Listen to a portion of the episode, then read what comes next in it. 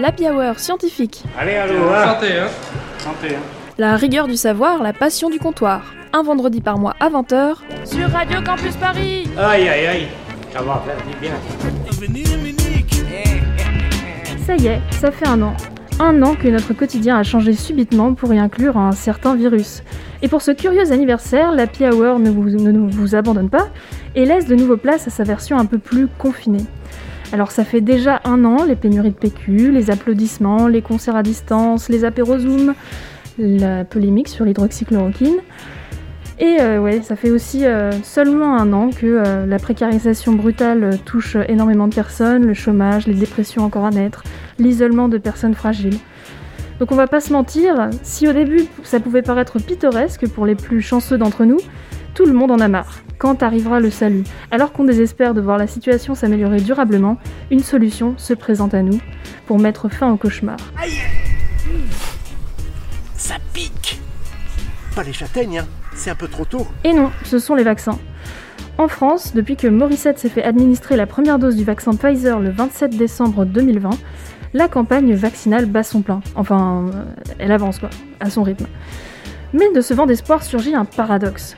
On ne rêve que de sortir de cette année de torpeur et pourtant, il semblerait que certains émettent des doutes. Peut-être que ces derniers temps, dans votre entourage constitué à 100% de personnes raisonnables, modérées, pas anti-vax pour un sou, sont apparus des doutes face à la vaccination. Peut-être avez-vous parlé avec certains amis? Est-ce que tout ça ne va pas un peu vite? Après tout, toutes les connaissances qu'on a sur ce virus ont moins d'un an de recul. A-t-on suffisamment testé ces vaccins, produits en moins d'un an, dont certains sur la base d'une biotechnologie nouvelle? Qu'en est-il des effets secondaires à long terme Peut-on vraiment faire confiance au gouvernement qui nous a déjà menti sur les masques Certains arguments vous sont alors peut-être parus raisonnables, pas si absurdes, et peut-être que le, doute vous a gagné.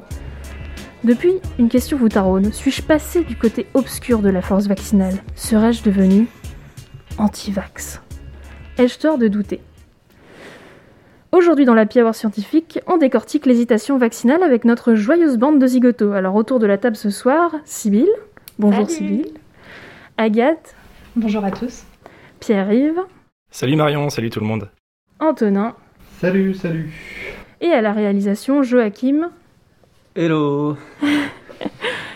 Et que serait cette happy hour sans un invité de qualité? Nous avons la chance d'avoir en notre compagnie Laurent-Henri Vigneault, qui est maître de conférence en histoire moderne à l'Université de Bourgogne et qui a coécrit un livre, Antivax, la résistance au vaccin du XVIIIe siècle à nos jours, aux éditions euh, Vendémiaire. Bonjour Laurent-Henri Vigneault. Bonjour. Merci beaucoup d'être avec nous ce soir. Donc pour démarrer en douceur, on vous propose directement d'honorer notre petit rituel en commençant par une petite tournée de shots. Drinking. beer. Pubs. Shall we? Est-ce que vous pouvez commencer par nous rappeler euh, un peu euh, votre parcours euh, et ce qui vous a conduit à vous intéresser euh, au sujet de l'hésitation vaccinale? Je suis venu à la question de l'hésitation vaccinale par Pasteur, parce que j'ai travaillé déjà avec Françoise Salvadori, qui est une biologiste euh, et immunologiste, si vous voulez, qui, euh, qui, euh, qui, qui met- enfin, nous avons travaillé ensemble sur des, sur des archives euh, de Pasteur et euh, des archives où celui-ci, comment dire, il gardait des, des, des, articles qui parlaient de ses travaux et des, travaux de ses concurrents. Et donc, en lisant ces articles, on, a constaté qu'un certain nombre d'entre eux étaient très, très hostiles à la vaccination, à Pasteur lui-même, et comme ça, ça nous a mis sur la voie de, de cette recherche. D'accord. Donc ça, ça rejoint un peu, un peu la deuxième question que je vous pouvais- voulais vous euh, poser. Donc, euh, qu'est-ce qui a conduit euh, voilà, à l'idée d'écrire ce livre? Donc, j'imagine que c'était dans ce cadre-là. Et euh, donc, par rapport à ça, en fait, qu'est-ce qui a mené à votre travail là-dessus? En fait, qu'est-ce qui vous a réunis pour travailler là-dessus ensemble?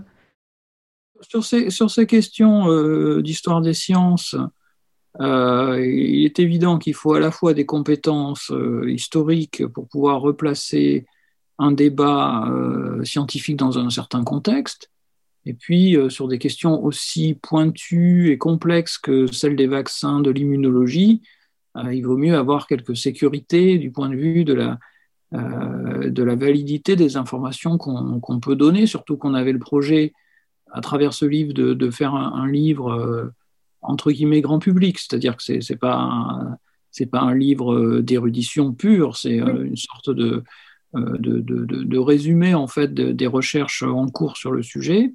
donc de rendre en fait ce savoir accessible. Et donc pour ça, il nous fallait pouvoir travailler à deux sur, sur le côté historique et le côté scientifique. Et donc, selon vous, euh, qu'est-ce que l'approche euh, historique apporte euh, en plus dans le débat autour de l'antivaccinisme En fait, qu'est-ce que parce qu'on parle beaucoup des arguments justement scientifiques du débat, et qu'est-ce que l'approche historique apporte? Ben, elle permet, dans, une approche qui, pourrait être une approche de sciences sociales, elle permet de comprendre un phénomène qui reste finalement un phénomène social avant d'être une, euh, série d'arguments euh, pour ou contre les vaccins. Ces arguments, ils sont portés, ils sont incarnés par des individus à différentes époques qui s'expriment avec un certain nombre de, connaissances euh, qui sont celles de l'époque et, qui permettent ensuite de, prendre une position plus ou moins tranchée. Donc l'antivaccinisme de ce point de vue-là, la résistance au vaccin, l'hésitation vaccinale, euh, peut être analysé comme un comportement social au même titre que n'importe quel autre comportement social.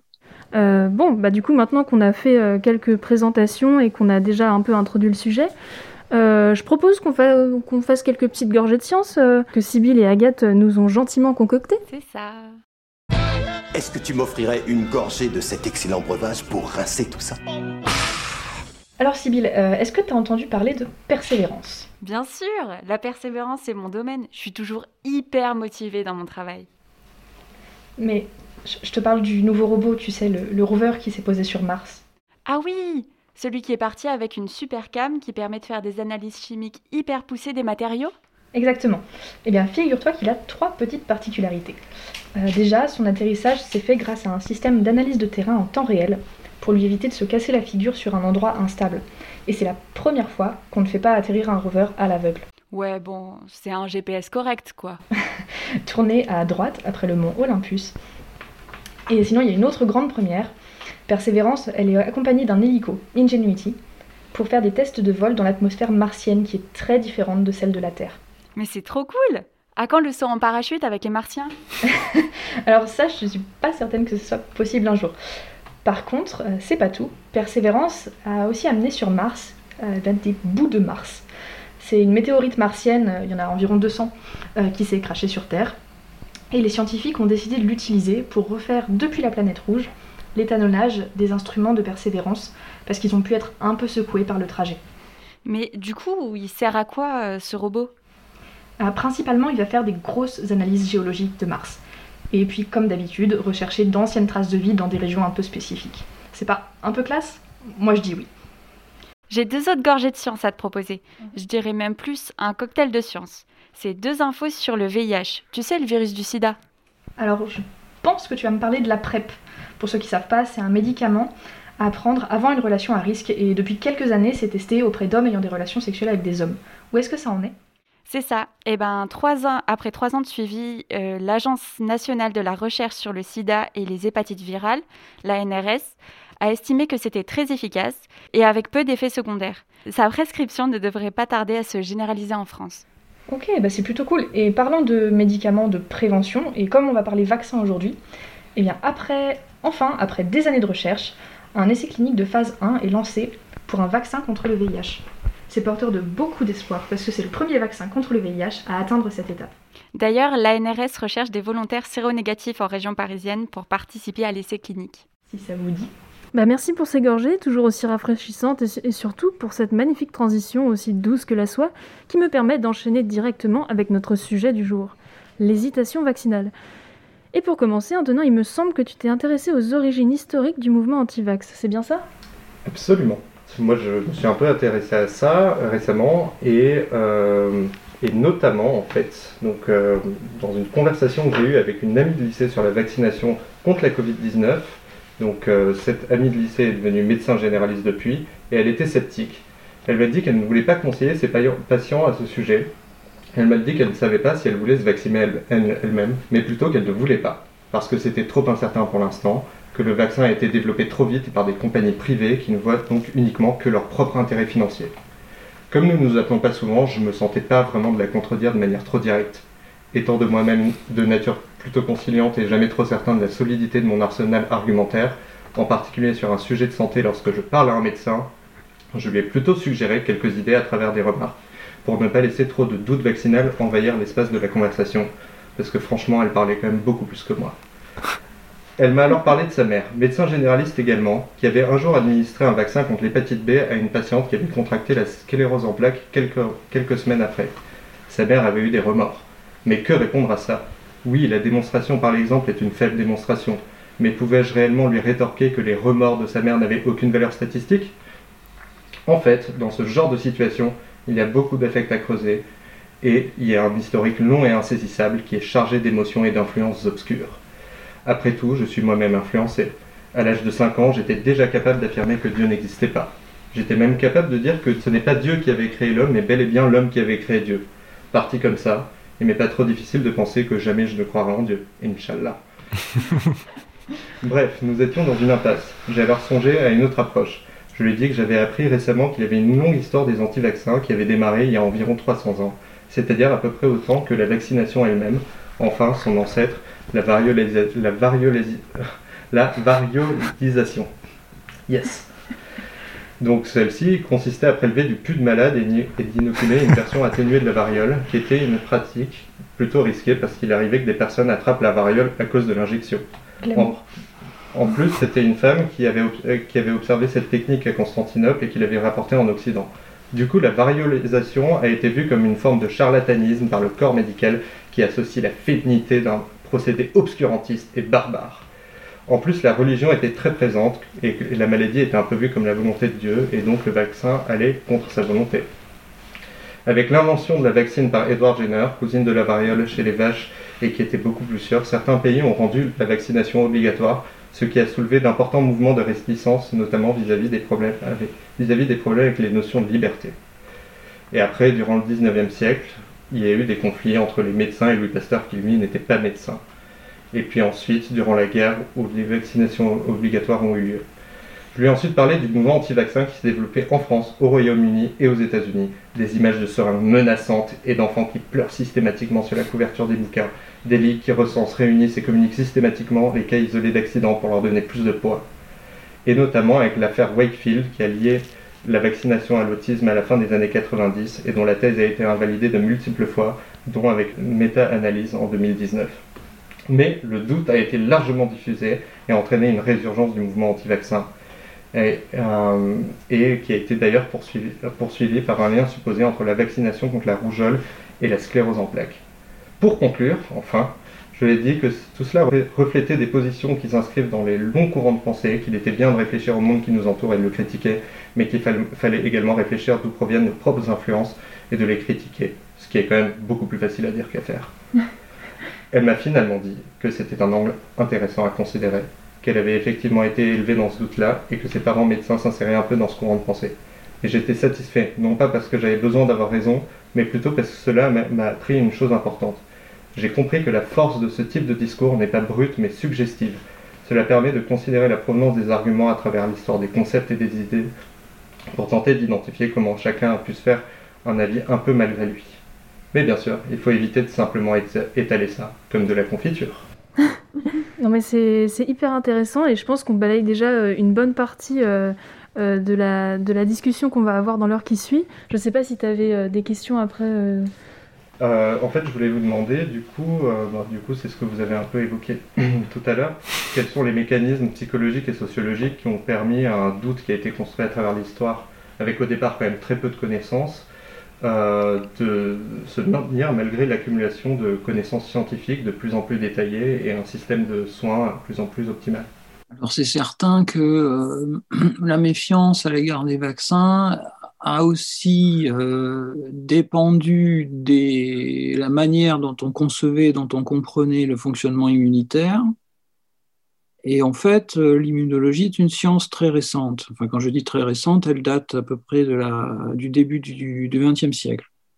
Or, à cette époque-là, ça fait déjà plus d'un siècle qu'on vaccine. Donc ça veut dire que euh, pendant tout le 19e siècle, le, le vaccin qui existait, puisqu'il n'en existait qu'un jusqu'aux découvertes de, de, Pasteur, dans les années 1880. Donc, ce premier vaccin, c'était la vaccine, c'était un vaccin contre la variole. Et, et donc, on administrait ce vaccin sans savoir exactement comment ça marchait. Ça avait un côté un petit peu euh, magique, c'est ça, genre de. Euh, Il y avait un côté magique, et dans le cadre de la, des doctrines médicales, on appelle ça un empirique. C'est-à-dire, euh, c'est un médicament, on sait qu'il fonctionne, on le sait statistiquement, mais on ne sait pas pourquoi, on ne sait pas exactement quel est le mécanisme à l'œuvre, il n'y a aucune véritablement théorie qui puisse en rendre compte. Alors, ils ont essayé de raccrocher le, phénomène d'immunisation à des, théories qui existaient à l'époque, d'abord la théorie des humeurs et puis ensuite euh, la théorie des miasmes, etc. Mais euh, bon, ça a marché plus ou moins bien. Alors c'est évident que pendant cette période-là, euh, le, doute était aussi alimenté par le fait qu'on ne savait pas bien comment ça fonctionnait, quelles en étaient les, limites. Hmm. Mais, mais, pour répondre à la question qui a été posée, j'ajoute une chose, c'est que une fois qu'on a compris à peu près comment ça fonctionnait, le système immunitaire, les micro-organismes, le rôle des virus et des bactéries dans les maladies, les, les antivax ont continué à être là et ils ont continué à, tenir un discours, parfois. et, donc à partir de ce moment-là, quels arguments en fait ils, avaient tendance à plus utiliser Alors, euh, dans ce, dans ce cadre-là, soit ils vont défendre euh, une alterscience, c'est-à-dire ils vont dire euh, on nous fait croire que la maladie, et, c'est simplement provoqué par des, petites bestioles qu'on voit dans l'œil du microscope, mais en fait, c'est pas vrai. Euh, donc, c'est ce qu'on appelle les théories holistiques ou les théories du terrain, que l'on retrouve aussi encore aujourd'hui dans pas mal de, médecines euh, parallèles. Hein. c'est l'idée qu'en fait, une personne, quand elle tombe malade, c'est pas en raison du contact avec un quelconque pathogène, c'est euh, pour une question euh, d'hygiène globale, parce qu'elle se nourrit mal, parce qu'elle médite pas assez euh, sur son karma, mm. Parce qu'elle mange trop de viande, parce qu'elle fait pas de sport, parce que... Oui, c'est un peu sa faute, quoi. oui, oui, oui, mais il y, a ça chez un, un, anti-vax très, très, très, très déterminé, si on peut dire, français des années 20-30, qui s'appelle le docteur Carton, euh, il y a ce discours. lui, c'est fascinant, le docteur Carton, parce qu'il a été euh, laborantin à l'Institut Pasteur. Ah Donc, euh, il n'est pas du tout. J'entendais dans le témoignage de, votre chroniqueur que, que la personne qui émettait des doutes était de famille de médecins, hein, si j'ai bien entendu. Et qu'elle était médecin elle-même, oui, aussi. Donc, ça, c'est tout à fait significatif. Carton a été laborantin chez, chez Pasteur. Et, euh, malgré ça, euh, il en a euh, acquis la certitude que les vaccins, c'était mauvais. et son explication, c'est que ça marche trop bien. C'est-à-dire que comme ça permet d'éviter la maladie, ça ne permet pas aux patients d'avoir un mode de vie sain. Ça ne l'encourage pas à se nourrir comme il faut, puisque Carton était végétarien. Ça ne l'encourage pas à méditer, puisque, puisque Carton était occultiste et mystique. Euh, chrétien. Donc voilà, c'est un, un, un procédé violent pour éviter la maladie qui fait plus de mal que de bien parce qu'il empêche la réforme de l'individu, euh, il, empêche, il lui empêche d'aller vers la vraie santé. Et euh, par rapport au fait de, voilà, famille de médecins, laborantins, enfin, après je ne sais pas moi si c'est la bulle médiatique, si c'est les choix des sujets, mais j'ai l'impression que là, avec la pandémie de Covid, c'est aussi beaucoup de soignants euh, qui refusent les vaccins quand même. Oui, mais ça, c'est un classique. On parlait tout à l'heure de, ce que peut apporter l'histoire. Euh, le mouvement anti-vax a toujours, toujours, toujours, depuis l'origine, été porté par les médecins et les milieux médicaux, biologiques, etc. Oui, ça se trouve encore dans des euh, études récentes de sociologie, où souvent c'est les médecins aussi qui ont, comme tu dis, Antonin, parfois tendance à euh, enfin pas tous hein, bien sûr, mais euh, à ne pas euh, conseiller la vaccination à, leurs patients. Donc là, ça fait déjà 20 minutes qu'on parle, je propose qu'on fasse une petite pause musicale. et voilà, et on se retrouve juste après. Coronavirus. Connard de virus.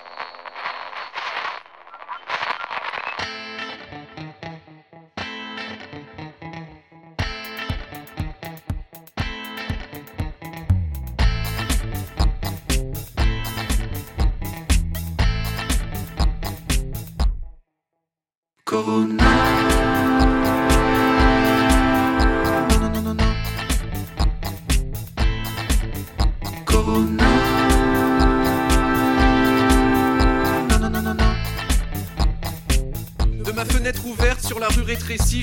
Les rayons de mon Carrefour City. Je check vite fait en scred s'il reste du PQ, s'ils ont des carottes, ou bien s'il y en a plus. Corona.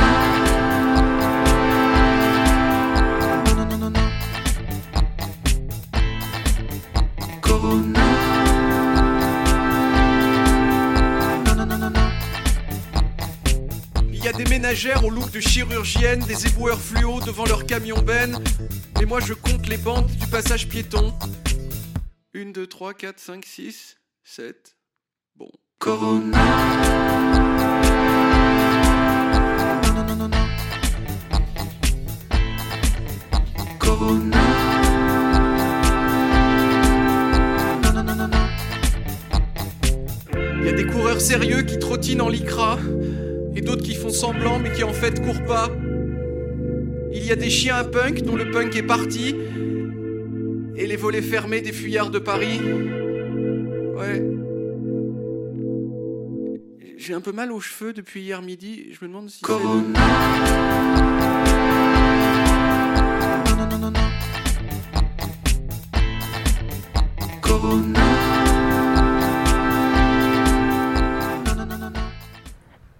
Et c'était le génial David Castello-Lopez dans l'Happy Hour scientifique avec sa chanson Corona, non, non, non, non, non, que certains d'entre vous ont peut-être découvert avec ce clip d'anthologie qui est sorti il y a exactement un an en plein confinement. L'Happy Hour scientifique sur Radio Campus Paris. Et alors qu'on parle du doute euh, autour de la vaccination aujourd'hui dans la Hour scientifique, Agathe, tu as remarqué une autre tendance qui est peut-être aussi dérangeante que le manque de confiance envers les vaccins. Alors oui, c'est un peu un constat personnel, mais euh, voilà. Personnellement, je m'informe beaucoup sur Twitter. Euh, je suis une petite bulle de vulgarisateurs, vulgarisatrices et journalistes scientifiques. Et c'est là que commence mon histoire. Vers décembre-janvier, on commence à avoir des chiffres, des publications pour les vaccins Pfizer et Moderna. Donc je commence à croiser évidemment beaucoup de ressources pour déchiffrer les études, expliquer le fonctionnement des vaccins RNM. Mais aussi au milieu des explications, je croise pas mal d'échanges tendus entre des acteurs de communication scientifique. D'un côté, euh, les personnes que je suis restent prudentes et mesurées, les études viennent de sortir, tout n'est pas encore disponible, et, et notamment à ce moment-là, il n'y a pas encore de données sur le frein de contamination par le vaccin. On a des données sur le fait que ça empêche les formes graves, mais on ne sait pas encore si ça empêche de transmettre le virus à d'autres personnes. Et du coup, d'un autre côté, d'autres personnes disaient, et bon, bah, ça s'est avéré, hein, que c'était très très probable que oui, ça empêche la contamination, et que du coup, il n'y avait pas besoin de mettre le doute là-dessus, vu que c'était une probabilité importante.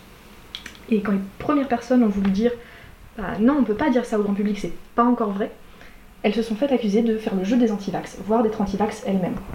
Pourtant, il s'agissait que d'une prudence de vocabulaire qui était utilisée vis-à-vis de résultats qui n'étaient pas encore publiés, qui n'étaient pas encore publiés à l'époque.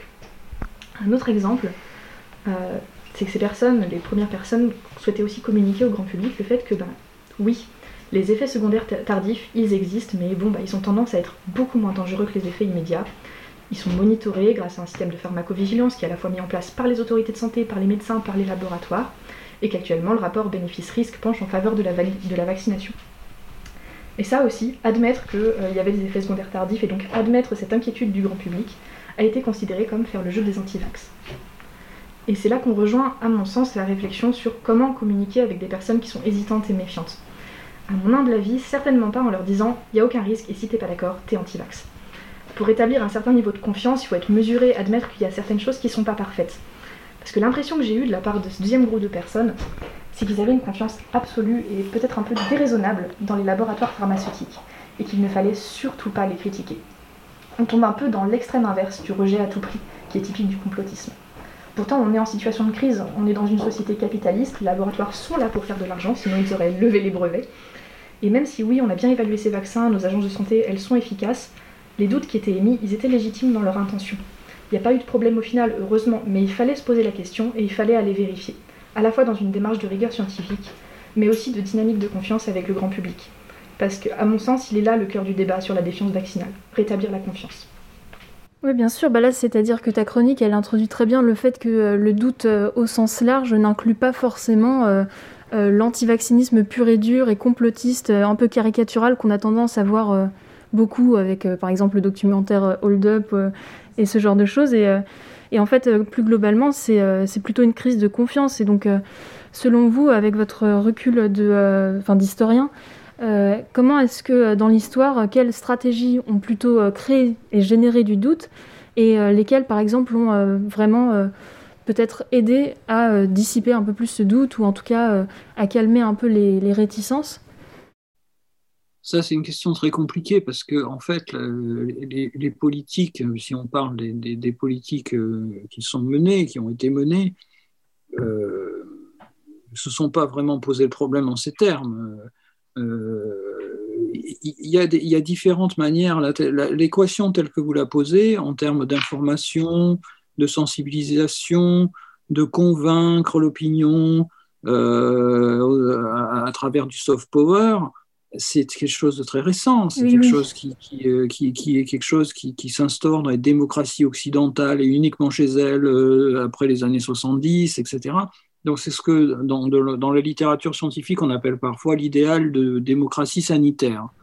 Donc mm. un, un, état dans lequel le patient consent euh, aux soins, euh, donc donne un avis éclairé sur le soin qu'on lui propose, a la, a la, possibilité de refuser ce soin, etc. Tout, tout ceci, d'abord, c'est des choses euh, assez récentes, même si on pourrait évoquer, en ce qui concerne les droits des patients, le, Code de Nuremberg de, de, 1947, qui est déjà assez ancien.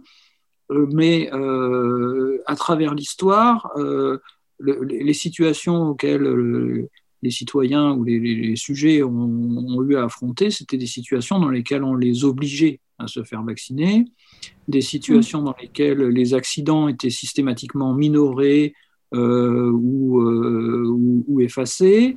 Oui, donc globalement, c'était plus des situations qui favorisaient beaucoup le, doute euh, des, populations plutôt que... Oui, oui, et non, parce qu'en même temps, comme c'était une logique purement autoritaire, c'est quand même, il faut voir que euh, c'est presque l'inverse qui se passe. Hein. C'est-à-dire le, le, doute naît, si on peut dire, de la maturité démocratique.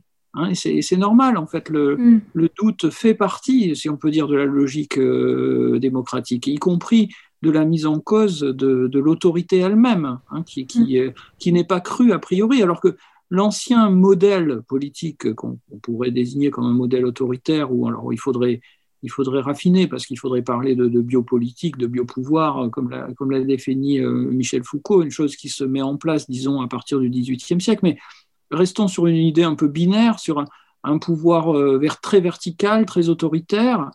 Et, bien pendant cette époque où ce, pouvoir était très autoritaire et très vertical, le doute avait peu d'occasion de, de, s'exprimer. Mais il, était là, il y avait de la résistance. Nous, c'est ce qu'on a étudié dans le livre, hein. il y avait de la résistance. Il y a même eu des manifestations anti-vaccins en, Angleterre, euh, au Canada, aux États-Unis, euh, à la charnière du 19e et du 20e siècle. Donc, euh, il y a eu des mouvements parfois populaires, de foule. Mmh, mais, mais, mais, le, doute généralisé, regardez euh, la situation dans laquelle les, Français eux-mêmes se trouvaient il n'y a pas si longtemps. Hein. En fait, quand on regarde les sondages, les, enquêtes d'opinion, le décrochage par rapport à, la sûreté vaccinale, c'est quelque chose d'assez récent. Fin des années 90 et peut-être même peut-être seulement depuis 2009, la crise H1N1. D'accord. Et donc, euh, oui, par, exemple, oui, la crise H1N1, par exemple, c'est une énorme. Euh, c'est aussi quelque chose, un épisode de l'histoire récente des vaccins qui a, qui a marqué beaucoup les gens et euh, globalement encore aujourd'hui, euh, ça reste dans les mémoires comme, euh, comme un échec assez énorme. Oui, mais c'est un échec fascinant à, à, reconsidérer aujourd'hui. Parce que cet échec, il est dû au fait que les Français n'ont pas cru à la possibilité d'une pandémie. Ils ont cru à l'inverse que la ministre de la Santé de l'époque était vendue au labo ils ont pensé qu'on euh, cherchait à tout prix à leur vendre du vaccin qui servait à rien et qui potentiellement était dangereux, etc. Euh, et euh, tout ça correspondait à une situation dans laquelle cette fameuse grippe A, cette grippe H1N1, elle n'a pas fait les dégâts que l'OMS prévoyait qu'elle ferait. Donc hmm. le, danger, le danger épidémique a été très, très restreint et ceci a favorisé le doute à l'égard du vaccin. Oui, parce que dans, oui, dans, le, dans, le doute, euh, enfin, dans le doute vaccinal, il y a une énorme part aussi qui est qu'on a beaucoup moins, alors je dis ça euh, par rapport à avant cette année peut-être, mais on a une conscience du risque qui était quand même très, euh, très, déformée. euh, oui, voilà.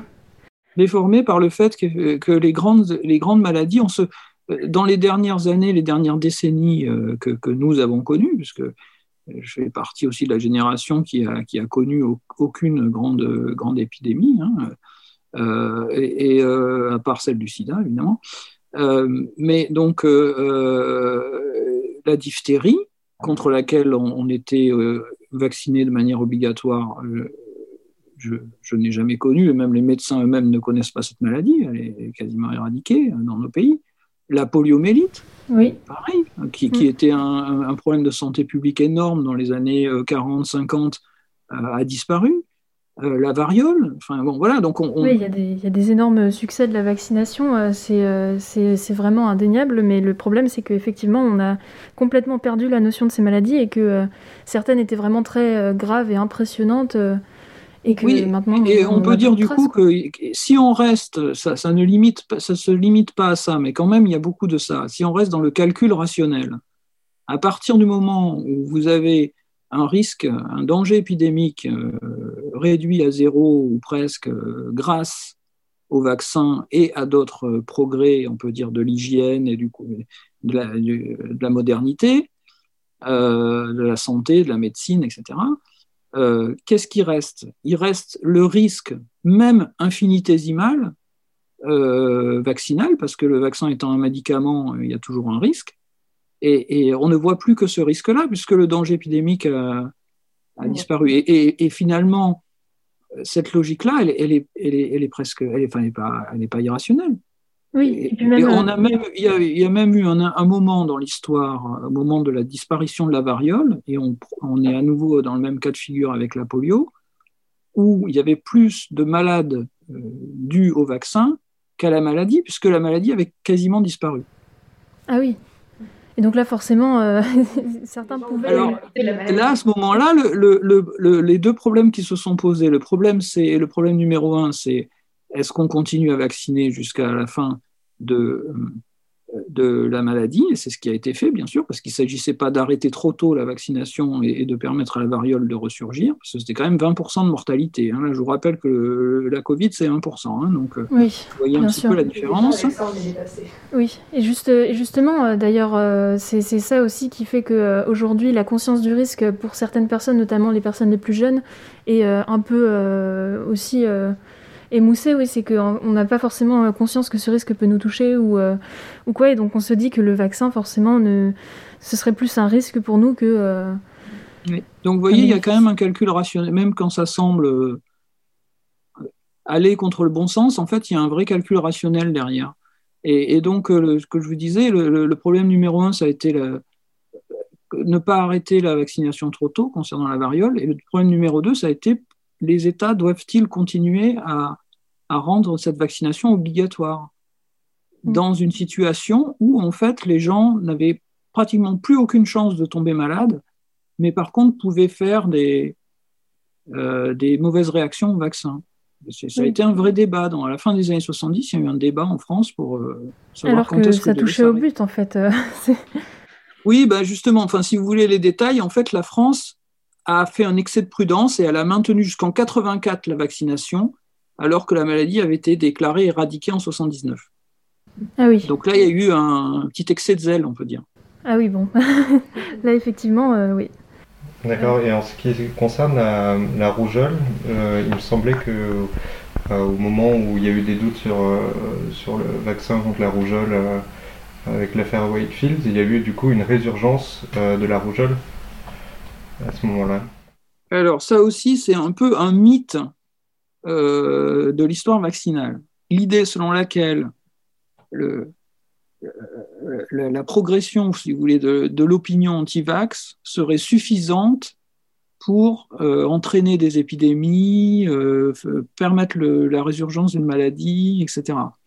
Ça existe ponctuellement. Par exemple, on va voir ré- réémerger des maladies dans des, dans des écoles qui sont des écoles confessionnelles où les parents sont généralement hostiles alors des écoles confessionnelles de, groupes radicaux, hein, intégristes catholiques, orthodoxes juifs, etc., qui, sont hostiles à la vaccination.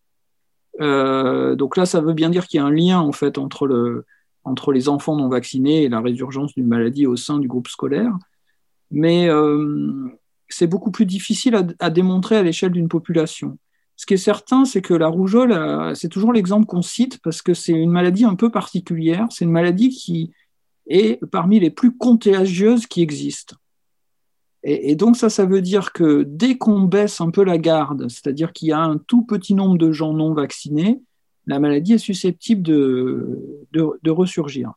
Mais, par exemple, enfin, juste un mot hein, sur, l'épidémie qui avait eu lieu euh, il y a quelques années à Val Thorens les jeunes gens, puisque c'était essentiellement des, jeunes comme vous qui étaient euh, euh, des, des, comment on appelle ça, enfin des, je ne trouve plus le terme, enfin qui travaillaient, si vous voulez, des saisonniers, qui travaillaient dans la, dans la station de ski, qui ont été porteurs et qui effectivement n'étaient pas vaccinés. Mais quand on est allé les interroger, leur demander pourquoi ils n'étaient pas vaccinés, ils n'ont pas répondu. Ah ben non, parce que moi je regarde toutes les vidéos du docteur Joyeux, du professeur Joyeux ah en boucle, et que j'ai un, portrait de Wakefield au-dessus de mon lit, et, pas du tout. Ils ont dit j'étais même pas au courant que, euh, que j'étais pas vacciné.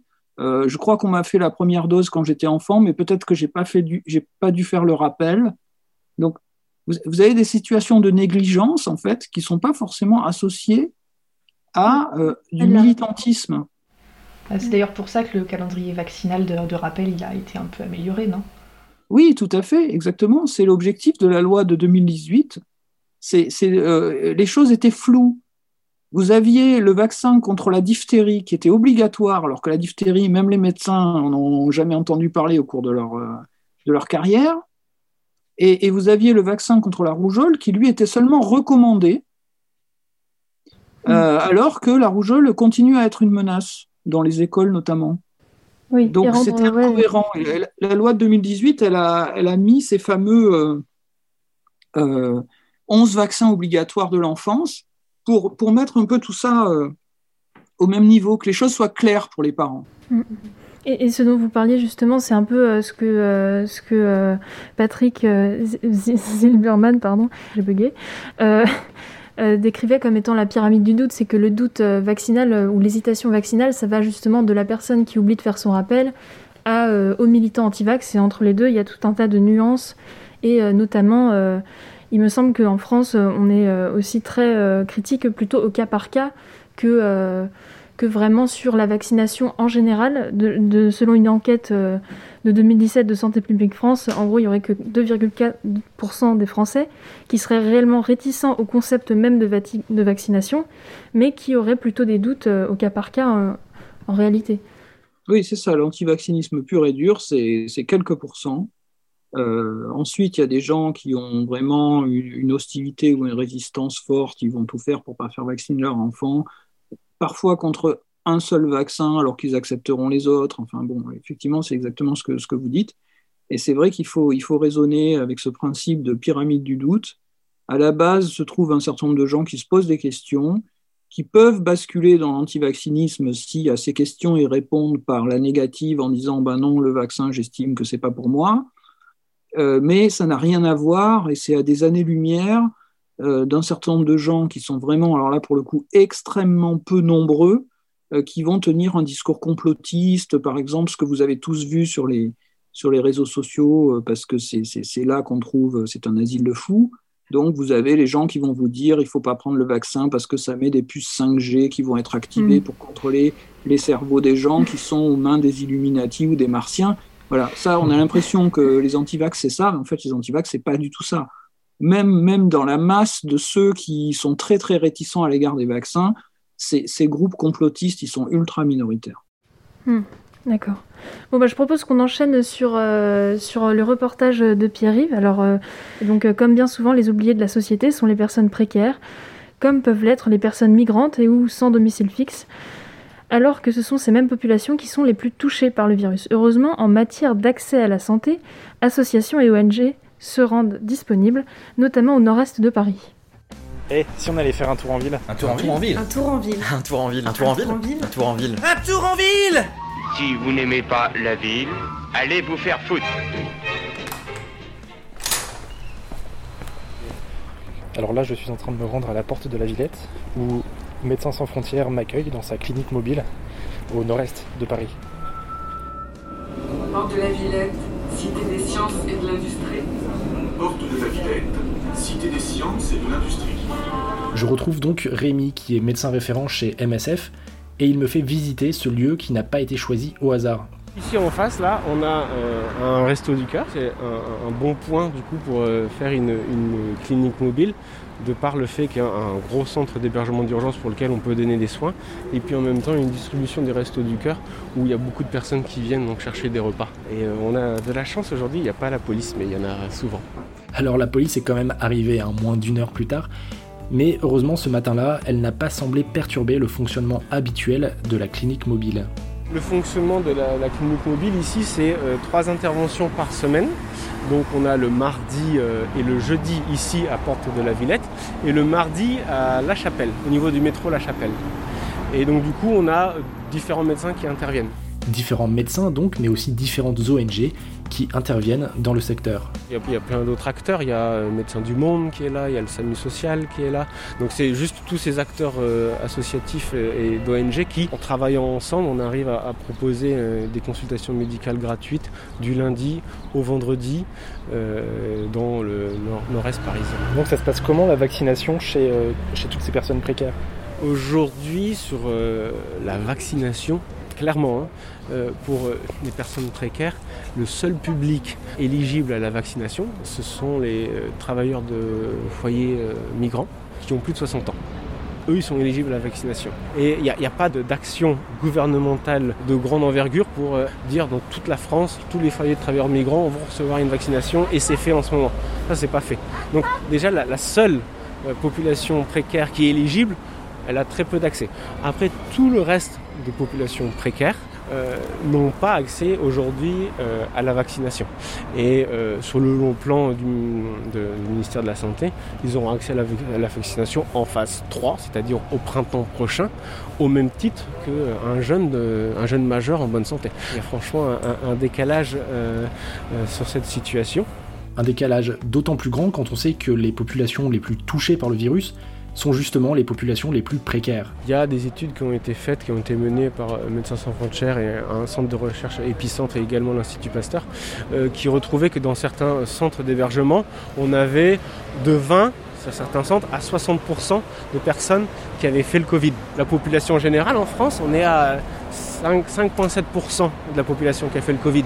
Donc même si on prend le plus bas des chiffres dans un centre d'hébergement d'urgence qui est à 20%, on est déjà à 4 fois plus. Et donc, euh, d'après toi, pour quelle raison est-ce qu'il y a un tel décalage pour euh, la vaccination de ces personnes précaires? Le gros problème de la vaccination, c'est euh, les deux doses. Je pense que l'un des freins pour lequel le gouvernement ne s'est pas lancé dans une. ou il n'a pas fait l'effort, hein, surtout de se lancer dans une vaccination pour les personnes précaires, c'est la difficulté d'accès, euh, notamment les personnes à la rue. Je pense que dans les foyers, dans les centres d'hébergement d'urgence, avec un bon dispositif, ça aurait été réalisable et dès la phase 1, voire la phase 2 en ce moment. Je sais qu'au au Danemark, ils ont mis les personnes sans abri euh, directement dans la phase 1 dès janvier. Euh, nous, ça n'a pas été un- une, une option par le gouvernement. Donc ils attendent un nouveau vaccin, parce qu'il y a un vaccin qui s'appelle Johnson Johnson. Ce vaccin, c'est une seule dose. Et donc du coup, euh, voilà, je pense que c'est aujourd'hui le, le- le- le gouvernement doit plutôt se dire on va attendre euh, qu'on fasse qu'une seule dose. Donc ça veut dire qu'on considère les personnes précaires comme étant euh, quand même de seconde zone, parce qu'on va attendre juste une facilité d'un d'un vaccin plutôt que trouver d'autres solutions en amont. Parce que vacciner c'est bien, mais il y a aussi un suivi médical du vaccin. C'est-à-dire que quand on vaccine, euh, il peut y avoir quand même parfois des effets indésirables. Alors peut-être qu'ils sont bénins ou peu graves, mais ça peut inquiéter les gens. Et notamment quand on a affaire à une population qui est peu informée et qui a peur, le, juste le fait d'avoir une petite effet indésirable du vaccin, ça peut faire très peur. Donc il y a une vraie besoin aussi de communication, de sensibiliser sur le vaccin, mais surtout le suivi après le vaccin et de faire la deuxième dose derrière. Donc tout ça, ça aurait pu être euh, éventuellement une possibilité. Quel est le rôle des ONG, comme Médecins sans frontières, dans cette sensibilisation? Nous, on n'a pas de directive et euh, on ne se lance pas dans une sensibilisation parce que les personnes ne sont pas éligibles. Et c'est surtout, surtout, la vaccination euh, chez les personnes précaires est loin d'être leur priorité très très loin de leur priorité. Quand un patient il est atteint du Covid et que moi je le vois et que par contre il se plaint euh, qu'il a des ampoules aux pieds, qu'il ne sait plus marcher, ça c'est sa priorité. C'est ça qui va le faire, qu'il va pouvoir aller marcher, qu'il va aller pouvoir faire sa demande d'asile, qu'il va pouvoir aller euh, chercher à manger, chercher un toit, ça c'est sa vraie priorité. Moi qui l'oriente vers faire un test antigénique, il me dit euh, c'est pas ma priorité donc non. Et donc pour les auditeurs qui nous écoutent, qui ne seraient pas soignants, euh, qu'est-ce qu'ils pourraient faire s'ils veulent venir en aide à ces personnes? Adhérer aux valeurs des MSF, il faut que ça soit concret. hein, euh, Aujourd'hui, là, tout de suite, c'est faire un don MSF. Alors, euh, ça ira dans tout type de projet dans le monde entier, parce que bien sûr, on est là pour aider les gens en général. hein, c'est l'humain qu'on aide, hein, il n'y a pas de différence.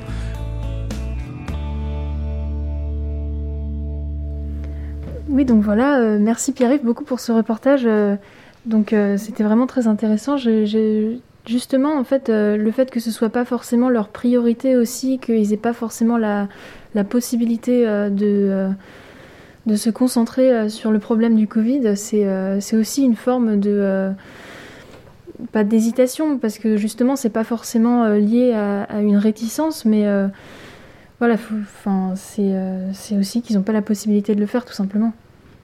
Moi, j'analyse euh, cette situation. Enfin, j'ai parlé tout à l'heure du fait que ch- chacun calcule un peu dans sa tête la balance bénéfice-risque et, que ce, résultat, il dépend de l'époque où on se trouve, de la maladie concernée, du type de vaccin auquel on a affaire, etc. Donc, chaque situation est unique de ce point de vue-là. On ne peut pas proposer euh, une ré- un résultat de l'équation vaccinale qui serait un résultat valable pour, euh, pour tout le monde et pour toutes les époques. Maintenant, il y a trois niveaux selon moi. Il y a un niveau collectif, il y a un niveau individuel et il y a le niveau que j'appelle personnel. Le niveau collectif, c'est incontestablement euh, la vaccination, ça sert à quelque chose et euh, c'est utile d'avoir le plus de monde vacciné quand on doit faire face à une, euh, maladie. Bon, ça, on peut le dire en généralité. Après, il faut voir encore une fois maladie par maladie, mais globalement, c'est une vérité générale. Au niveau individuel, on peut définir des populations à risque, des populations qui vont avoir plus d'intérêt à se faire vacciner que d'autres. Et donc, si vous appartenez à, cette- à ces catégories, par exemple pour la Covid, c'est les personnes qui sont diabétiques, qui sont en surpoids, les personnes âgées, etc. Euh, il est très intéressant. La balance bénéfice-risque, elle penche très nettement du côté des bénéfices pour vous. D'accord? Mais il existe un troisième niveau qu'on néglige souvent, qui est le niveau personnel. Le niveau personnel, c'est comment moi je me situe par rapport à la prise de risque. Est-ce que j'ai peur? Est-ce que j'ai pas peur? Est-ce que j'estime que dans mon mode de vie, je suis dans une situation qui me met en danger ou pas? Est-ce que j'ai plus peur de la maladie ou est-ce que j'ai plus peur d'un danger qui viendrait d'un médicament qu'on m'injecte? Dans cette catégorie euh, de l'appréciation personnelle de la balance bénéfice-risque, je mettrai un, un point qui me concerne à moi parce qu'il est complètement anecdotique et je pense que c'est partagé par des tas de personnes. Mais moi, je sais que le jour où on me donnera le rendez-vous, je vais y aller avec les- la sueur froide, non pas parce que j'ai peur des effets secondaires, mais parce que j'ai peur des piqûres. Voilà. Donc euh, ça, c'est dans mon équation personnelle. C'est que je sais que je dois me faire vacciner, mais euh, je, je vais peut-être retarder ou, ou ne pas euh, me précipiter chez mon pharmacien ou chez mon médecin pour prendre Mm. rendez-vous à cause de ça. Donc euh, voilà. Et, et- et alors les, les, les personnes euh, migrantes ou les SDF, effectivement, et, et vous avez une personne qui est dans un état de santé mauvais, parce que c'est souvent le cas des gens qui sont à la rue, qui auraient tout intérêt à se faire vacciner, mais comme ça a été très bien dit dans le reportage, quand on va leur demander de construire une échelle de valeur, ils vont dire, moi, ma priorité, c'est qu'est-ce que je mets dans mes pieds? Est-ce que j'ai des ampoules? Est-ce que j'ai pas d'ampoules? Est-ce que j'ai des, des, des gerçures aux mains Est-ce que j'ai des moufles Est-ce que j'ai pas de moufles pendant qu'il fait froid? Moi, ça m'a aussi fait penser à autre chose euh, qui pourrait. Enfin, en tout cas, moi, je sais que c'est la question que je me pose justement par rapport à ces personnes précaires sans domicile. Euh, notamment avec AstraZeneca, il y a des effets secondaires euh, un peu plus. un peu plus lourds, fièvre, etc. Et bah, du coup, quand on n'a pas les moyens de se faire soigner, comme, bah, comme nous qui sommes autour de cette table, forcément, si je n'ai pas de domicile, que je vis dans une tente avec peu de possibilités pour me nourrir, pour boire, pour me soigner, la possibilité d'avoir une fièvre un peu lourde pendant une semaine, je pense que ça me ferait peur. Exactement, exactement. Mais c'est très important, oui, cette, c'est ce rapport euh, très intime euh, au, euh, ça, vaccin et au intime. risque. Parce que oui, par exemple, j'ai quelqu'un dans mon entourage qui a déjà été euh, victime d'effets secondaires euh, rares. Et je, là, pour le coup, euh, c'est une expérience euh, traumatisante en fait. Euh, On ne on se. Et pas là, en plus, ça. peut être, euh, ça peut cocher la case euh, A et B ou B et C comme vous voulez. C'est-à-dire que ça peut être non seulement une, une, une appréhension personnelle liée à une mauvaise expérience, mais ça peut être aussi lié à une réalité physique qui fait que cette personne est particulièrement sensible à certains produits qu'on met dans les vaccins ou un, ou un, terrain allergène extrêmement euh, développé. Et dans ce cas, il faut absolument parler avec son médecin pour savoir si la vaccination est recommandée. Donc là, Mm. c'est à la fois la dimension individuelle. Est-ce que je suis dans un groupe à risque des effets secondaires et où est la- l'appréciation individuelle, c'est-à-dire et l'appréciation personnelle. J'ai un mauvais souvenir. Est-ce que je peux aller Est-ce que je peux Est-ce que je peux aller au-delà de ce mauvais souvenir Est-ce que je voilà. Et euh, si on remonte à peut-être une échelle un peu plus générale euh, et que euh, on, enlève justement, enfin bon, on a parlé beaucoup de, cette, de ce rapport intime qu'on pourrait avoir avec la vaccination. Comment est-ce qu'on peut rétablir une confiance envers la vaccination de manière générale pour les personnes qui justement ont des doutes un peu raisonnables? Comment est-ce que on peut éviter de, euh, de, de faire euh, pencher plus ces Je crois personnes que l'erreur principale à ne pas faire, c'est de parler que d'un seul des niveaux, et en général, le seul qui est euh, abordé, c'est le niveau collectif. Hmm. Faites-vous vacciner parce que c'est bien pour, euh, c'est pour le bien commun, ce qui, ce qui d'ailleurs peut être une réalité. Encore une fois, l'objectivité du premier niveau n'est pas discutable avec les re- le recul qu'on a sur, sur, sur l'efficacité des vaccins. Euh, mais simplement, si on ne communique qu'à cette échelle-là, c'est-à-dire qu'on met dans la tête des, ou on présente aux gens une équation qui est une équation purement statistique, euh, qui concerne euh, un, groupe humain de plusieurs millions de personnes et, et qui ne s'adresse pas à la personne en tant qu'individu ni à la personne en tant que personne, euh, on risque de passer à côté. Hmm. Donc c'est Oui. pour ça que de, de toutes les, de toutes les stratégies qui ont pu être élaborées, l'une des plus efficaces consiste à ce que quand il s'agit, en l'occurrence bien souvent, donc le- la réticence à l'égard des vaccins concerne euh, le moment où les parents doivent décider de faire vacciner leur enfant, et, et- et les, les meilleurs résultats sont obtenus entre quatre yeux dans le cabinet du médecin ou du pédiatre où, le Oui, c'est la parent peut- discussion. où, le Ouais, parent- où les parents peuvent exprimer leurs doutes, ils peuvent exprimer leurs craintes. Le pédiatre essaye de convaincre de son côté, il explique, euh, voilà quelles sont les maladies, voilà pourquoi on fait tel ou tel vaccin, etc. Quand on redescend dans l'échelle et qu'on on se, réapproche de la personne et de son intimité, on a sans doute des moyens de, de convaincre. C'était euh, quand j'étais en bio et que j'avais étudié le vaccin sur l'hépatite B. Et c'est vrai que par exemple, se dire on va faire un vaccin à un bébé pour euh, quelque chose qui s'attrape via euh, drogue et relations sexuelles à risque, ah bah en effet, non, ça pourrait. voilà. Et en effet, le fait de discuter avec les parents et de leur dire. Bah, en fait, c'est parce que le vaccin est beaucoup mieux toléré chez le bébé et que c'est de l'anticipation pour sa vie d'adulte. C'est c'est quelque chose ouais, qui se fait avec le, le Exactement, vaccin. c'est- c'est c'est quelque chose, il faut prendre en- au sérieux le fait que proposer ça à des parents est euh, choquant pour eux et, et, et, et ce- et- et ne relève pas du bon sens pour eux. Donc ce bon sens, il faut le reconstruire, c'est-à-dire euh, s'il y a une légitimité à vacciner euh, les enfants parce que le vaccin est mieux toléré, etc., et que c'est encore plus efficace du point de vue de l'immunité, et c'est ça qu'il faut effectivement expliquer. Et vous savez qu'en plus, euh, sur cette affaire-là, c'est vrai aussi pour la grippe. Et les Anglais, ils vaccinent les enfants contre la grippe. Et nous, on vaccine euh, les personnes âgées en sachant que chez les personnes âgées, le vaccin, il prend euh, plus ou moins bien. L'autorité politique n'ose pas proposer le vaccin pour les enfants parce que il se heurterait à ce mur dont vous parlez, c'est-à-dire mais comment la grippe est pas dangereuse pour les enfants, elle tue les personnes âgées, pourquoi c'est les enfants à qui vous voulez faire des piqûres? Mais euh, je comprends pas bien comment on peut expliquer cette différence de choix politique entre les deux pays. Eh bien parce que il y a d'un côté un gouvernement qui a le courage d'affronter un certain nombre de, situations et à expliquer à ses, concitoyens ce qu'il faut faire et ce qu'il ne faut pas faire. Et puis de l'autre côté, il y a un gouvernement, enfin quand je dis un gouvernement, c'est plutôt une forme d'État, si on peut dire, qui, qui, qui, a, moins ce courage. Il n'y a rien de. Il faut, il faut surtout pas raisonner en termes de. D'un côté, vous avez la parole publique et médicale rationnelle, et de l'autre côté, vous avez le sentiment des gens complètement euh, euh, insensé. En réalité, l'irrationalité, elle est un peu des, des deux côtés. Euh, on peut craindre les vaccins pour des raisons parfaitement irrationnelles, mais, mais vous avez des comportements irrationnels de la part des, des gouvernements aussi. Oui. Oui, bah, bah oui la, la, décision de, de, retirer justement ce vaccin euh, euh, juste parce qu'il y avait des soupçons euh, de sclérose en plaques qui n'étaient pas forcément très. Attends, on parlait bien de. Ah oui, je parlais pas de. Oui, pardon, je suis restée sur l'hépatite B. Moi, je, je, suis un peu à la bourre. Non, non, mais oui, enfin. oui, bah pour le Covid, il y a la même chose avec AstraZeneca qui a été, enfin, qui a été retiré pour trois jours.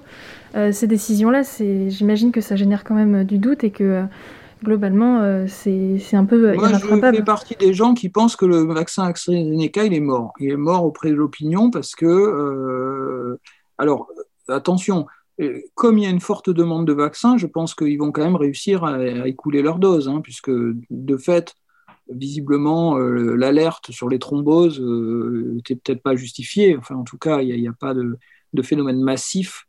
les Anglais sont vaccinés avec ce vaccin depuis depuis des mois et, en masse. Et, si ça donnait des thromboses euh, à répétition, ça se saurait. Bon. Mais, mais par contre, je pense que les dégâts auprès de l'opinion sont, sont faits. Irréversibles. Personne, la, majorité des gens, je, m'y inclus d'ailleurs, hein, euh, euh, c'est très compliqué de comprendre ces affaires-là de vaccins. Qu'est-ce que c'est qu'un vaccin Comment ça marche Un système immunitaire, etc. Si on passe leur temps à leur dire on va vacciner que les vieux, puis on suspend la vaccination, puis on remet la vaccination en disant on ne vaccine que les jeunes. C'est, ou l'inverse d'ailleurs, c'était, pardon, c'était l'inverse. On a dit au départ c'est un vaccin pour les jeunes, ensuite on l'a suspendu, ensuite on l'a remis, et puis on a dit c'est un vaccin pour les vieux.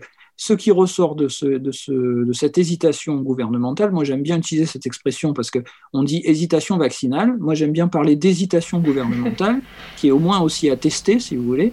Euh, euh, euh, c'est que les citoyens n'ont pas confiance. Puisque les politiques eux-mêmes, ils ne savent pas. Bah oui, oui. Et dans cette situation de crise, en plus, euh, c'est bah oui. plus. la solution la plus logique, c'est le repli. Ouh là là, je, m'abstiens. Alors bon, encore une fois, je, pense que les doses d'AstraZeneca vont quand même trouver preneur parce que, encore une fois, apparemment, de ce qu'on sait à ce moment où on se parle, il n'y a pas de quoi s'affoler. Euh, les effets secondaires ne sont pas véritablement si dramatique que ça et surtout si massif. Euh, et puis qu'il y a des gens qui veulent se faire vacciner coûte que coûte, donc très bien, tant mieux, parce que de toute façon, c'est un vaccin qui a l'air assez efficace. Hein, donc, euh. Mais je pense que du point de vue de la communication, là, ça a été catastrophique. Mm. Bon, et eh ben, c'est sur ces paroles euh, un peu malheureuses qu'on on va devoir clôturer l'émission. On vous remercie beaucoup d'être venu partager cette heure avec nous, Laurent Henri autour de la tablée de la Piaware scientifique. Euh, merci à tous euh, autour de la table, donc euh, Agathe, Pierre-Yves, Sybille, Antonin et Joachim. et on vous rappelle que vous pouvez nous suivre sur les réseaux sociaux. Nous avons maintenant un Instagram et un Twitter, hscientifique. Et, et, voilà, et puis on vous dit à Merci à toi Marion d'avoir animé l'émission surtout. Oh bah merci. Merci à vous pour l'invitation. oui, bah encore merci à vous d'être venu. C'était très très intéressant et très sympa. Donc euh, voilà, on vous remercie. Et, euh, à la prochaine pour euh, la Pièce scientifique. Bon, ben, il y a messieurs, hein. À, la prochaine. Et au revoir. Et puis, bon retour, hein. Au revoir, messieurs.